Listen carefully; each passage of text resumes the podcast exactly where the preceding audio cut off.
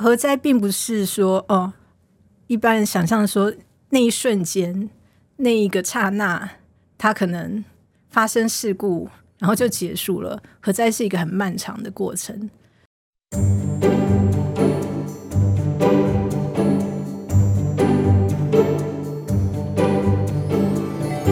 欢迎收听我们的岛的 Podcast。在这个系列报道当中，我们要持续关心日本核废水排放的议题。先前我们谈了究竟什么是核废水，日本政府要怎么样排放，国际间包括台湾的疑虑。那今天我们要再来聊一聊比较不一样的。十二年来，在福岛周边所谓的核灾区，这些民众他们遇到了什么问题？有一些民众在所谓的归还困难区。在取消之后，他们试图回到自己的家里面，然后他们遇到了什么问题？这中间有什么样的故事？日本政府呢，在经过核灾之后，现在呢又重启、重拾核能发电，这又经历了什么样的一个历程？再一次欢迎、感谢我们岛的资深记者陈敬忠，还有张代平，你好。不过，敬忠，我们先聊聊了哈。二零一一年。福岛发生核灾之后，你们在几个月，应该是三四个月，就马上到所谓的灾区去。这中间的过程，那现在灾区的情形又是如何？我们来看看一些照片。这个就是当年你们去的情形，是非常非常真的很不忍看下去的一些照片。嗯，是因为当时刚刚海啸才刚过三个多月嘛，所以现场还有很多的地方其实都还没有完全清理完，然后就会。嗯呃，很像一片废墟，像这个照片里面看到，就是比较已经那不在福岛了啊。不过就是我那时候为了去看那个，呃，当时让大家很让人很担心的女川核电厂，所以在母鹿半岛上面做了一些记录啊。嗯、那这就是那个女川核电厂它外面的那个展示的那个馆哦，然后你可以看到都受到那个海啸冲击的非常的严重。是是，那这个是啊，这个是在福岛市区。那我我那个时候其实。没有到比较重灾区的地方，但是福岛市因为当时辐射污染也蛮严重的，所以包括学校游乐设施都在除污。那这个是、嗯、就是他们正在做除污的工作。这个是经过了四年之后，我们来看看这些照片了哈。经过四年之后，其实似乎看起来还是一片荒芜，并没有什么任何的重建。因为也没有办法回去，因为那时候在分很多地方，其实都是归还困难区，其实连进去都不能进去的。那这些能够进去的地方，大家都是我们进去都要申请通行证，然后它会有管制。然后像这些有些都是我们进去一定当天一定都得离开的地方，所以一般居民也没办法回去住。所以像这样的一些废墟或房子，其实你没办法整理。这个是晚上晚上的车站的情形。对，其实我会去拍这个，其实是晚上。就大概，其实这个时候大概已经晚上九点多了。那我想说去看看，已经在今年年初刚刚开始，呃，从隔离区被解放出来的区域，目前居住的状况怎么样？所以我大概晚上九点多就散步到那个富冈车站，然后再回来。那其实我就整个沿路大概逛了大概一个多小时，我大概只看到一个人在等火车。那沿路上。除了刚呃，我们主要的在福岛靠海边那个六号公路，整个贯穿的那个主要公路以外，呃，我在其他地方没有看到半个人，但有几间房子有亮灯啊，但是路上晚上九点多没有半个人。所以，所以这就是富冈的夜景啊！所以你们住的饭店其实不是为了招待观光客，而是为了去那边工作的那些工人们。对，我们住的那个饭店，我我会发现说，咦。原来他那个早餐只有到早上八点钟就停止供应了，因为大家八点以后就要去上班了，没有人会待在饭店里面。然后大家都穿着蓝色的制服就就出去，然后旁边全部都停了那些怪手啊，就是一些工作车辆这样子。嗯，然后我记得有一个晚上正好正好半夜发生地震，结束之后外面就有日语的广播。然后我心想说啊，这边离福岛和一场这么近，我现在到底是应该要离开，还是继续睡觉？又听不懂他在讲什么，突然有点蛮紧张的感觉。不过为什么现在开始会有人陆陆续续回到这个地方住呢？因为也十二年了，然后他们试图。呃，在整理好所有土地污染的状况了之后，是不是可以让居民慢慢的回来，然后恢复下以前的那个生机？所以，呃，他们呃在福岛的县政府，他们还有呃日本政府，其实也做了一些呃，希望能够帮助当时已经离开的居民能够有回来的机会，所以他们做了一些呃居住的。集中式的住宅，嗯哼，哦，希望他们能够回来，然后呃，先以交通比较便利的地区哦，让大家能够回来，然后人人数够多的话，希望把整个的生活圈哦，包括吃衣住行，是不是能够呃重新营造起来？然后大多数是以火车站为中心哦，因为那边交通最方便，希望能够让他们回来居住。这样有一个很大的关键点或是争议点，原本日本的标准说适合居住是一毫西弗。那现在日本政府把这个标准放宽成二十毫西弗，也就是只要它的辐射剂量是低于二十的，它就再也不叫做规范困难区，它就可以回去住。为什么日本要放宽这个标准？那放宽这个标准是好是坏呢？嗯，其实。这个标准应该是说，在三一之后，那他们定出一个二十毫西弗作为一个紧急避难的一个标准，就是你当你这个地区它的空间剂量是超过年呃年剂量二十毫西弗的话，那你这边就必须就是要紧急避难。那但是其实你看，从三一到现在已经十二年了，那但这个标准一直被持续沿用到现在，也就是说，他把它当做是一个。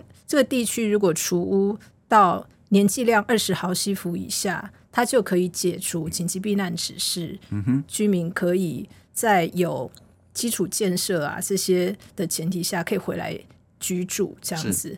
对，所以它这个标准其实一直沿用到现在。那但这就会变成对于一些团体还有当地居民来说，这个是他们很在意的点，因为他们会觉得说。其实二十毫西弗应该是在核电厂工作人员适用的一个职业标准，而不是一个一般人的标准。一般而言，国际上的标准是年剂量是一个毫西弗，嗯、对，就是 ICRP 的标准是一毫西弗，而不是二十毫西弗。那这等于是 ICRP 标准的二十倍。那所以这个也是他们很在意、比较 care 的一件事情。不过一个当然是大家会担心说。标准放宽二十倍，那可能会有过度铺路的这些问题。第二个，请教庆忠是恐怕更实际的。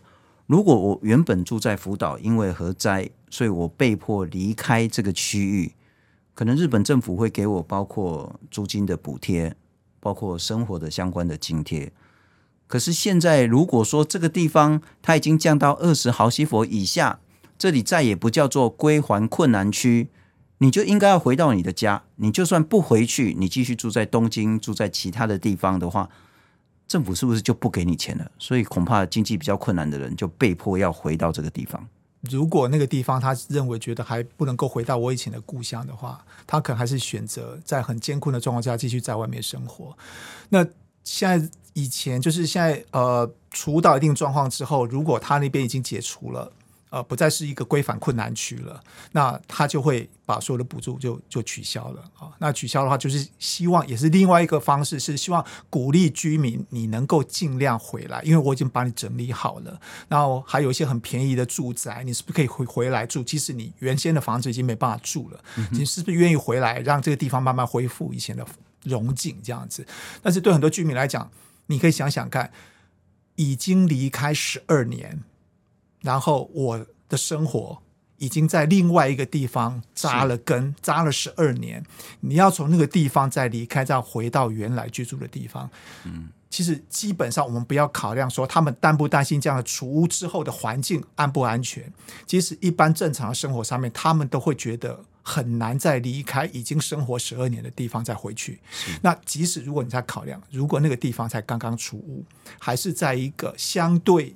污染、辐射污染状况比较高的状况之下，我回来，我是不是担心我的小孩？他可能才国小，或是本来国小，现在变成呃国中、高中，他回去，他还有一辈子，他要在那个环境生活嘛？他们可能也会担心，所以可能会这种种因素，他们最后即使没有的补助，他们还是选择 OK，我还是不回去辅导。不过戴平在你的报道里面有两三个很感人的故事，其中一个就是我们看到照片里面这位白发苍苍，可是看起来精神还蛮不错的老先生，他叫做板仓，九十七岁，自己一个人重新再回到灾区里面独自生活。他是什么样的一个老人家？板仓先生他，他是在那个富冈啊，就是其实距离。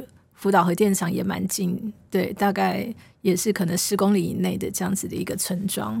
那因为他今年其实已经九十五岁了，那他大概在五六年前，那政府问他们说：“你们要你要接受除屋回来居住，还是要继续留在那个外面的避难住宅？”的时候，他就决定，这因为那是他的故乡，他一定要回来居住，回回来住。那他就跟着他的太太回来。但是回来以后才发现说，哇，其实想象的不是那么跟他想象有一个很大的落差。因为以前他那边就是他刚来的时候，其实是一个还蛮多人居住的社区。对，他的家前面就是一个学校，然后旁边有卖有商店，有邻居都可以讲话。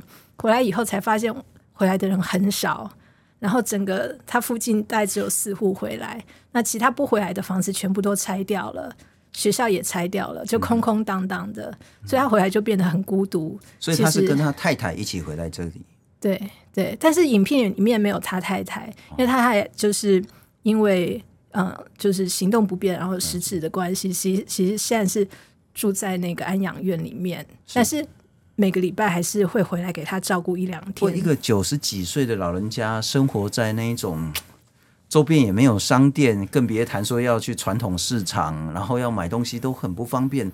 他要怎么样独自在这个灾区里面重新生活呢？所以，所以他现在就是还是要靠自己开车。就是虽然已经九十好几了，但他每个礼拜都还要出去采买，开车自己开车出去。那这也是他很担心的点，因为他就觉得说，他可能未来没有办法继续开车的时候该怎么办？那平常买吃的就只能。嗯、呃，用网络去买一些冷冻食品回来自己加热，这样子。我在二十年前去日本采访，嗯、然后我是去三岛町，然后那边的人，我觉得日本人，日本的老先生有一个很很优秀、很特殊的，他们喜欢写诗。哦，然后我那个老人家他就写了一首诗，我其实不是很懂那个意境是什么，写在一个木板上。那我还把它带回来台湾。板仓先生也是个诗人。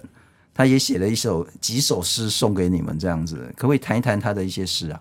他写的一一些诗，其实是他在避难的时候写的。嗯哼，那他那个意思，其实在讲他的避难的一个心情。是，那他那时候住在就是一个假设住宅，就是暂时的住宅。嗯哼，然后他写的那个心境是说，他每天晚上啊，在梦里面就听到那个。他家乡故乡富冈的海边的那个海浪声，那在梦里面啊，听到那个海浪声，又回想到富冈很有名的那个叶之音的那个樱花大道，是，然后想着想着，哎，突然听到耳边好像有那个海浪声，真的就传来了。结果仔细一听，原来是这个避难住宅旁边是一个一个地铁，类似这样子，原来是一个车子经过的声音。嗯哼。啊，原来他不是在家乡，他还在外面避难。想着想着，眼泪就流下来，一直到天明。那他这个诗呢，做出来以后呢，就是给一起避难的人一起念，然后所有的人都流下了眼泪。那庆忠，你对板仓先生的印象是什么？你很难相信一个九十几岁的老先生走路会那么快。我们跟他采访完之后，我们想说，哎，你说回来之后的富冈。跟你原先住的富冈是完全不一样的富冈，所以他告诉我们说，他虽然已经回来他的故乡，但是他并没有真的回来，因为所有的环境都不一样了。所以他带我们去附近走一走，告诉我们现场的状况啊。嗯、他住家前面就是富冈第二中学，那富冈第二中学在旁边一条道路，就是刚刚特别讲那个戴平讲的，就是夜之樱花在整个。呃，日本都很有名的一个樱花大道，特别到晚上的时候，它会配合一些灯光，然后把樱花照得非常漂亮，是一个非常漂亮的一个一个景观区啊。他带我们去走，然后我就发现旁边其实大概都是杂草，然后还会听到有些雉鸡的声音。嗯哼，哦，呃，现在因为呃很多的房子已经拆除，包括板仓先生会回来，就是因为日本政府问他，你如果不回来，那我要把你房子拆掉，要除屋了。那你就得永远在外面了，你要回来嘛？所以板仓先生为了他的房子，所以他回来了。嗯哼。但是像板仓先生这样子的人很少，大半是上了年纪的人，他很念旧，想要回到故乡才会回来。年轻没有回来。那周边的环境，除了像板仓先生这样的话，大概都已经拆掉了，变成比人高的杂草堆。在杂草堆当中，你会看到有些小小的招牌，写着售地。他要把地卖掉，房子已经拆掉了。然后售地的底下常常有些小盒子，走近一看都是水表。所以那些地方原来现在一片荒野的地方，以前都是房子。然后板仓先生就是回来，以前都是很呃漂亮的住家，日本式房住家的地方，几乎拆掉了，只剩小小的，少少几户。是，不过对这样一个老人家，经历过他的一生啊，现在九十几岁了，然后重新回到，可是整个家园又很不一样。但毕竟还是住在自己的房子里了哈。有另外一个，你们也是认识蛮久的一个日本的民众，叫做大贺炫子。呃，他的故事可能就会很不一样。辛辛苦苦努力了很久很久，然后赚了一些钱，存了一些积蓄之后，盖了房子。但是呢，这个房子就快要入住的时候，发生了福岛核灾。一天都没住。我们来看看，这个是大贺炫子那时候在十二年前盖好的木造的新房。我不知道这应该是花很多钱去盖的了哈，非常漂亮的房子。但是一天都没住，就发生核灾了，海啸。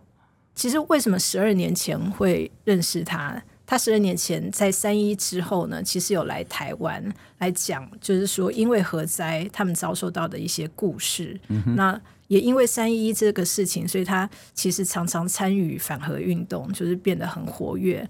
就是本来是一个农民，可是因为这样子的一个核灾，他却开始投身这样子的反核运动。因为我们这次要去之前，然后我们就联络他，跟他说：“哎，我十二年前在台湾。”有访问过你，那那时候有报道。是，那现在我们这次要去日本，那你要不要回来大雄这边再看一看你的老房子？OK，所以他是因为你们才回到他大雄的老房子，嗯、并不是说要重返在这边重建。没有没有，他从核灾之后，这次其实是他第三次回去。是他之前只回去了两次。这就是大贺炫子嘛？哈，对，看起来还蛮年轻的，大概就是四十多岁。对，四十多岁。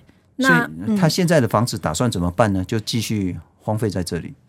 他这个房子本来就是他跟他先生两个，然后很精心的设计，然后都是用当地福岛的原木，然后自己去削皮，嗯、然后甚至它里面像窗户啊什么都是，等于是他的祖父母留下来给他，他特别设计。然后本来本来他的梦想的生活是要在这里，结果没想到。这个房子刚落成，然后就三一核灾发生了，他连一天也没有住，嗯、就逃难。那现在现在是避难在新系，是。但是我们回去，他带我们回去去看这个房子的时候啊，他也非常的 shock，就是当当年看到那个房子是那么的新，uh 可是现在里面就是长满了这样子的藤蔓，然后而且还有很多动物的尸体。不过我看戴平的报道有谈到，大贺他其实在盖这个房子的时候的梦想，就是他在厨房煮饭的时候，然后呢可以从窗户看出去外面那么美丽的风景，透过这种花玻璃的这样子很独特、很惬意的这种生活方式，可是，一夕之间这个梦就全没了。但我我不知道是说这个地方，如果大家在好好的规划。像是刚刚板仓老先生，有更多更多的民众愿意回去，地方政府跟中央可以有更多更多的努力的话，这个地方无法重建吗？我觉得可能一方面是，呃，因为大贺现在在新系那边，那他也开始在那边务农，然后有自己的新的生活。另一方面，我们其实回来看的时候，就是他他的房子其实周遭都是树林啊，这些其实都还是一个没有除污的状态。那对他来说，我觉得辐射污染还是他很 care 的一件事情。像你看他回去，就是也是全身都包起来，然后就拿着辐射侦测器，然后那个剂量也是空间剂量还是蛮高的。那所以对他来说，因为他也还年轻，那他也会担心说，这样长期住在这里对身体的影响，所以他大概也是挣扎了很久，决定还是不要搬回来。嗯、所以今年他就决定这个房子要把它拆掉。嗯，啊，自己十多年前的梦就这样拆了。对对，所以我们在拍摄拍到一半，他就说啊，他真的没办法再拍下去了，因为他的心情就会很激动，回去可能会又很长时间睡不着，因为过去的那些影像啊，就会一直在他的脑海里。是是，不过庆忠，我们刚谈到大贺是决定不回去了，决定把他的梦都拆掉了，因为大概这个梦就是已经梦碎了。可是也看到板仓先生他自己也回去了，过得很辛苦。但其他的人重返灾区，他遇到什么问题？整个灾区重建又遇到什么问题？我想我现在看到的例子，大概都是会从房子开始。比如说板仓先生开始要严肃去想说我要不要回来的时候，都是政府问他：我们在除屋，然后你要不要回来？你要回来，我房子帮你保留。如果不回来，政府不用你花一毛钱，我可以把它整个处理掉。否则，他以后还是会有一些问题在，因为可能没有除污的问题。所以，呃，对于年纪大的板仓先生，他决定我还是要跟我的故乡同在，所以他回来了。那对大贺小姐来说，她还年轻，她还想说我要跟核污染继续共存吗？那最后，她下了一个非常痛心的决定：我可能要把我的梦想放弃。房子就拆了吧，我觉得这是目前，呃，可以反映一个事情是，福岛如果要重新复兴的话，目前所谓的核污染问题，呃，会是一个当地居民非常在意而且非常担心的一件事情。而这个事情，即使在十二年之后的现在，还没有办法完全被解决。哦，那这样能持续多久？呃。居民怎么去想这个事情？哦，这都是我就觉得可能以后啊，包括那个辅导的复兴的工作，嗯、居民能够是不是回慢慢的回来，一个最重要的一个因素吧。不过这也是核灾跟其他相关灾害非常非常不一样的地方。不管是风灾、水灾、土石流，其实一个灾区要重建可能是五年、十年，但核灾的话，十二年过去了。其实，就算有少部分的人愿意回去，他还是必须承受非常非常大的压力跟生活上的不便。有些人选择他不愿意再去承受核辐射相关的压力，可是另外一个选择是核电。在核灾发生之后，日本政府当然就是说我们不再用核电了，那希望可以陆陆续续很快的把所有核电厂都除役。可是经过了几年之后，日本政府还是选择了。在部分的核电厂不但要重启，可能还会有相关的这些更复兴的一些计划。我请教戴平是，在你的报道里面也谈到了这些东西。日本政府他们所面临的选择，最后做的决定是什么？应该是说三一之后，其实嗯，日本政府对于核电的政策就是不盖新的核电厂，然后旧的核电厂重启的话，规范更严格，而且研议也。演绎的这个规定也更严格，各方面的审查都是比较是严谨保守的。那但是大概到了去年开始，就是岸田上台之后，那其实对这个整个能源政策有一个蛮大的改变。因为日本在三一之后有一段时间核电甚至是掉到零，那到一直到现在其实也只有五趴，所以核电的比例非常的低，所以它大部分其他的这个电力的来源就必须要靠天然气。那因为乌俄关战争的关系，天然气价格上涨，然后还有包括说日币贬值的关系，那所以也影响到他们的这个能源价格，还有能源安全的问题。所以去年开始呢，就推动一个叫做 GX 的法案，就是绿色转型。那这个绿色转型，当然里面还有包括很多其他的政策，包括再生能源啊，其他的一些政策，但是其中有一个。很重要的点是关于核电的部分，就是第一个是他把核电延役的一个期限拿掉，以前是四十加二十，原则四十年，最多六十年。那现在是把这个也拿掉，然后呢，另外一个就是说积极重启既有的核电厂。那第三个是说发展新的就是核电机组，包括 SMR 这些新型的要积极去研发。嗯、那这个当然就在日本的这个民间社会也有很大的讨论跟反对的声音。那我们大概就是，其实我们去的时候也有去采访一些反核的，对于这个法案的一个抗议的活动，这样。嗯，嗯，不过请教这种所谓的核电复兴。的政策想法是被日本主流或者是有权力的人所采纳的吗？嗯，还是他其实只是岸田政府他们自己提出来一个想法，但他恐怕还是一厢情愿。我是说，当日本经历过这么严重、这么可怕的核灾之后，真的日本主流社会会接受重启核电，甚至更大幅的复兴核电这件事吗？如果从过去。三一之后这十二年来的一些民意调查来看，其实反核的这个反对重启核电的这个民意啊，一直大部分都是大于嗯重嗯、呃、支持重启的。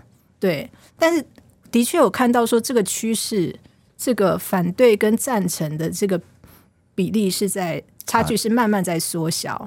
对，也就是说，可能过了十二年，大家对于核灾的那个冲击，慢慢的没有那么大，然后再包括说，也可能看到一个能源能源现在的一个转型的一个压力。岸田政府希望可以积极重启既有的核电厂，但我们看到日本境内有五十多个核核电机组，那目前真正通过审查可以重启的只有十七座。真正重启运转的只有十座，也就是过了十二年，其实仍然只有十座机组是在运转，嗯、也只有占总发电量百分之五。那为什么会有这样这么长的时间只重启了十座？其实表示说，其实还是面临了很多的一些，包括说地质上审查就要花很多的时间，然后还有包括说跟当地居民的沟通，地方居民的反对能不能？能不能接受重启？那这些其实都，嗯，可能没有办，没有不是像外界想象说要重启就可以重启这么容易。嗯哼，不过庆忠，我们大概不会聊到说日本的经验可以作为台湾什么样的一个所谓的反驳或支持的依据。因为永和的人，因为一定会讲说啊，你看日本经历过核灾之后，人家还不是重启了？那台湾在怕什么？那反核一定人讲说不是主流的，还是要反核。其实核电真的是，呃，就是不是大家想象那么美好。我们不去谈所谓的日本的经验对台湾的启示，我们要谈的是说你自己怎么思考核灾这件事情。核电厂的设置、核电厂的运转都有严格的标准。但就算这样子的话，日本福岛在经历严格的标准，它在一次海啸还是面临到所谓的复合性的灾难，所无法想象的情形发生了，导致无法回复的这样子可怕的灾难。但是十二年过去了，日本又慢慢的想说，核电还是要慢慢的去恢复。你怎么样看待所谓的核电厂运作、核能、核安这件事情？我们这次的采访哦。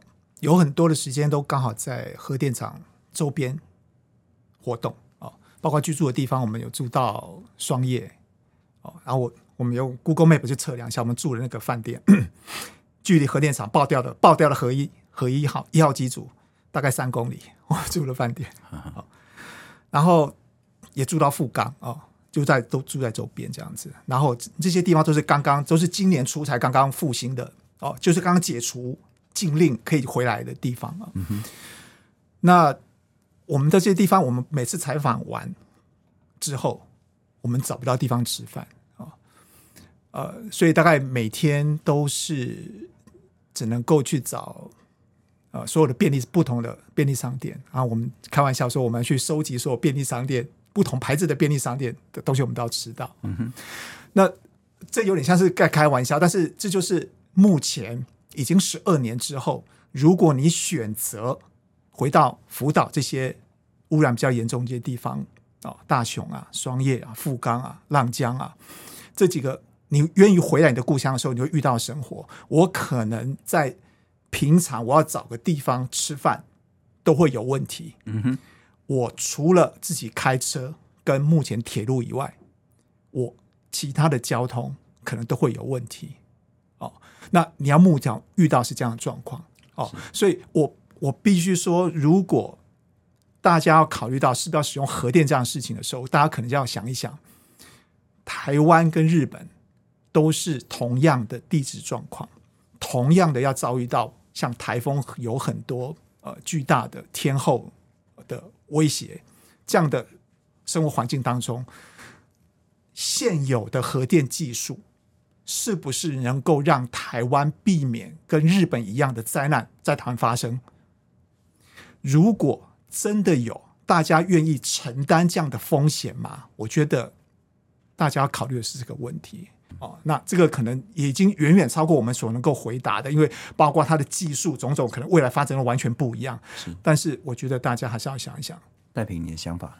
我在想，可能外界会解读说，比如说岸田政府他现在是要核电复兴，或或者就是哎，可能好像会有这样子的一个。一个诠释，但我自己觉得可能还要看他未来的一些实际的做法。那其实，其实我我看到日本在重启这些旧有的核电厂，它也是有蛮严格的规范，包括说，包括说，只要它的这个地质调查，只要它下面有断层经过这个地方，就绝对不可能重启核电厂，就绝对不可能重启。那还有包括说这些老旧的机组，因为它会有。